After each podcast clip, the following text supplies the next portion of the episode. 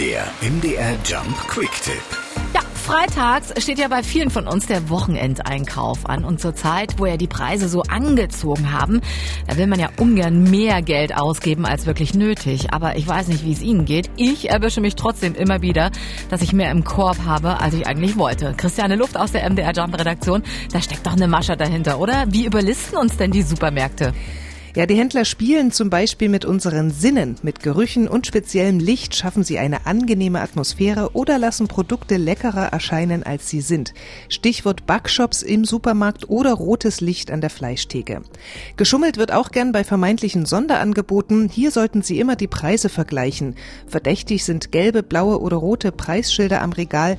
Diese Waren sind nicht immer günstiger. Auch bei Großverpackungen sparen Sie oft kein Geld.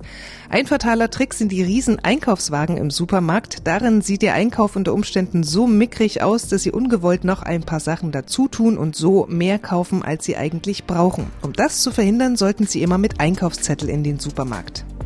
Der MDR Jump Quick Tipp. Noch mehr Infos zum Thema auf jumpradio.de. MDR Jump. Einfach besser informiert.